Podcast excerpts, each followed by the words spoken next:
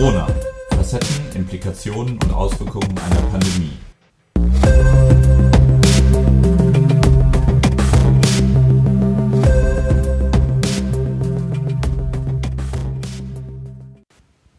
In der zweiten Folge des Podcasts spreche ich mit Professor Dr. Uwe Bettig. Professor Dr. Uwe Bettig ist seit 2007 Professor für Management und Betriebswirtschaft in gesundheitlichen und sozialen Einrichtungen.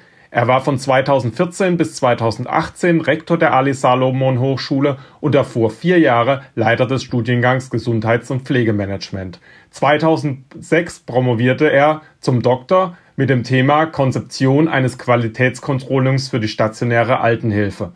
Er ist seit 2010 Mitherausgeber und Gesamtredakteur des Management-Handbuchs Pflege und einer der besten Kenner des Managements in der Pflege in der Bundesrepublik.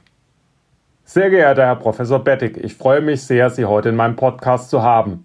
Ich starte mal mit einer meiner Standardfragen. Wann und in welcher Form haben Sie zum ersten Mal vom neuen Coronavirus und seine folgenden Erkrankungen gehört bzw. gelesen?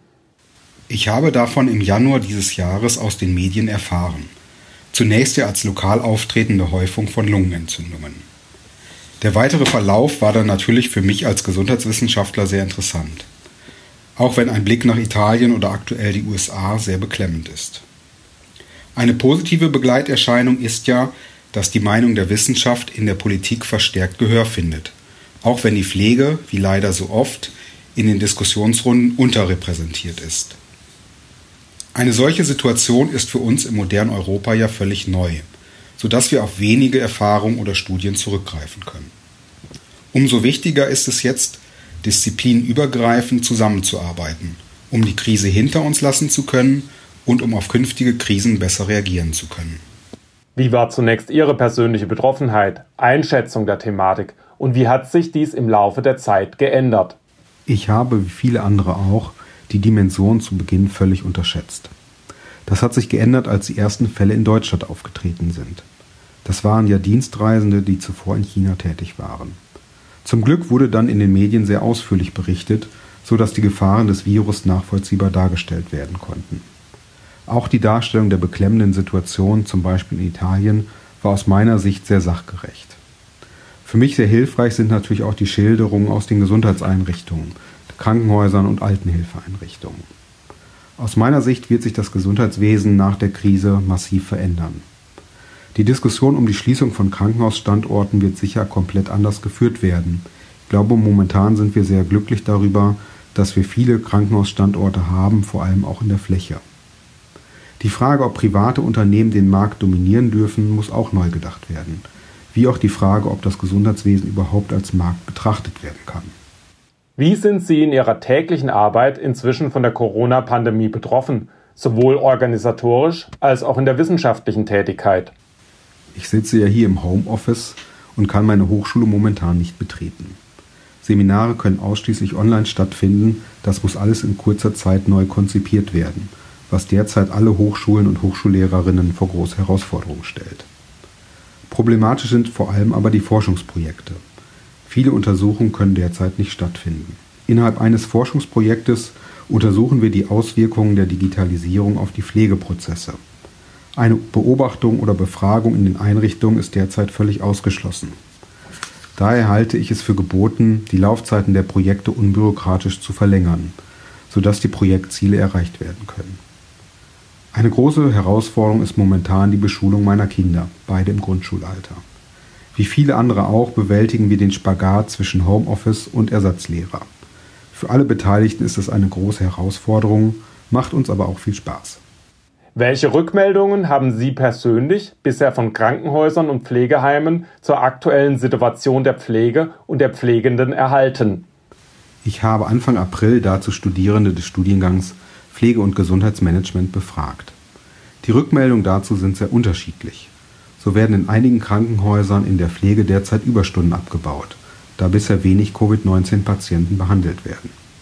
Es wird aber auch von Überlastung berichtet und von den Folgen des Aussetzens der Personaluntergrenzen oder der Fachpflegequote auf den Intensivstationen. Gerade durch den Einsatz von Leasingpersonal und mangelhafter Dokumentation kann es zu gefährlichen Momenten kommen. Auch in der Frage der Versorgung mit Schutzausstattung sind die Antworten breit gefächert. Von völlig problemlos bis zu komplett fehlender Schutzkleidung gehen die Antworten. Aber alle Befragten nehmen in einer solchen Krisenzeit den Fachkräftemangel in besonderer Weise wahr. So wird sehr kritisch gesehen, ob die zusätzlich angeschafften Beatmungsgeräte von ausreichend geschultem Personal bedient werden können. Ein Aspekt, der ja auch bei der Frage von Lockerung des Lockdowns von herausragender Bedeutung ist. Ich habe auch gefragt, ob sich die Pflegenden von der Politik ausreichend wahrgenommen fühlen. Hier herrscht überwiegend Skepsis. In vielen Krisenstäben und Diskussionsrunden fehlen Vertreterinnen der Pflege. Es gibt die große Befürchtung, dass nach der Krise keine Änderungen stattfinden, was zu Frust und weiteren Berufsaustritten führen würde. Was kann aktuell getan werden, um die Berufsgruppe bei dieser großen Herausforderung zu unterstützen? Welche Maßnahmen helfen wirklich? über finanzielle Anreize hinaus. Zunächst müssen alle Anstrengungen unternommen werden, genügend Schutzausrüstung zur Verfügung zu stellen. Ich glaube, da sind aber alle Beteiligten momentan auf einem guten Weg. Weiterhin muss das Personal ausreichend geschult werden. Wir erleben ja momentan den Einsatz von vielen Personen, die längere Zeit nicht in der Pflege gearbeitet haben.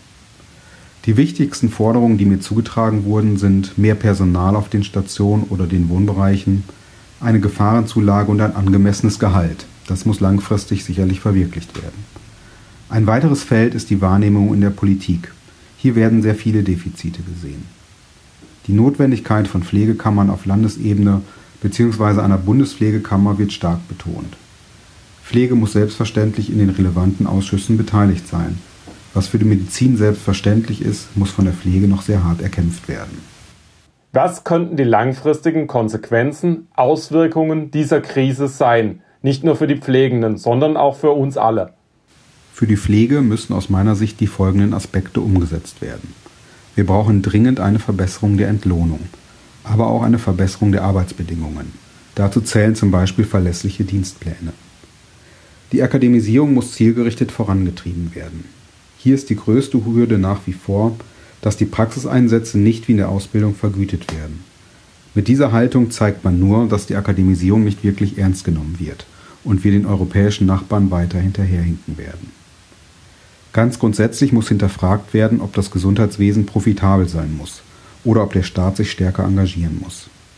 Wir werden meines Erachtens das Ende des DRG-Systems sehr bald erleben. Die Erosion hat ja bereits mit der Herauslösung der Pflege begonnen. Es wird ebenfalls diskutiert werden, ob in Deutschland bzw. Europa gewisse Güter produziert werden müssen, zum Beispiel Schutzausrüstung, Desinfektionsmittel und ob dies privaten oder öffentlichen Interessen dienen soll.